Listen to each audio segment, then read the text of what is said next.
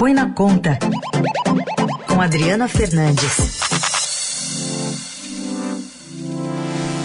Nesta segunda, Adriana Fernandes comenta as concessões e inovações que o governo vem apresentando para garantir a aprovação das novas regras fiscais. Bom dia, Adri.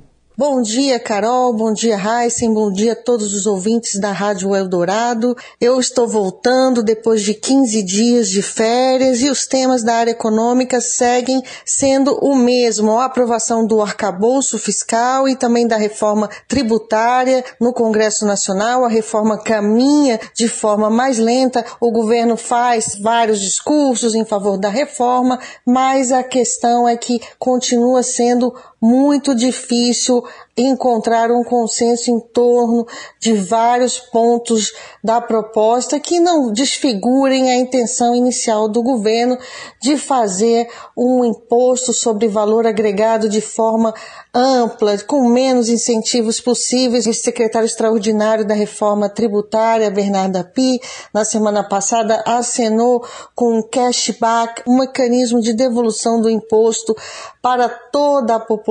Isso já é uma brecha muito grande da intenção inicial do governo, um cashback para o imposto que é cobrado nos produtos da cesta básica. É difícil avançar em temas econômicos, principalmente quando eles têm muitos atores. Um ponto que eu gostaria de lembrar é que no final de semana o ministro do Trabalho, Luiz Marinho, ele já prorrogou, coloco aí entre aspas, a mudança, né, o fim do saque aniversário, o saque aniversário do FGTS, é uma modalidade em que o detentor né, de uma conta de FGTS, o trabalhador, ele pode a cada ano receber um valor. Esse saque aniversário ele também é utilizado como garantia para os empréstimos. Marinho, quando iniciou o governo, deu uma declaração bastante bombástica, dizendo que iria acabar imediatamente com o saque aniversário,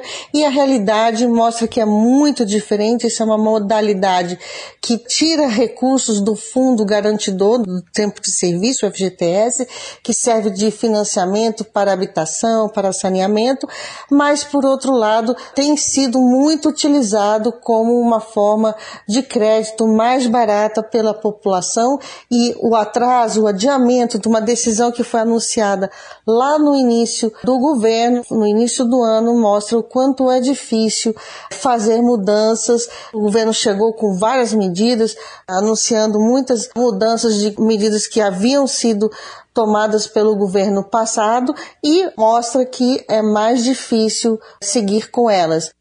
Muito bem, essa é a Adriana Fernandes, que está voltando aqui para o Jornal Dourado depois de um descanso, e na quarta-feira ela está de volta aqui conosco.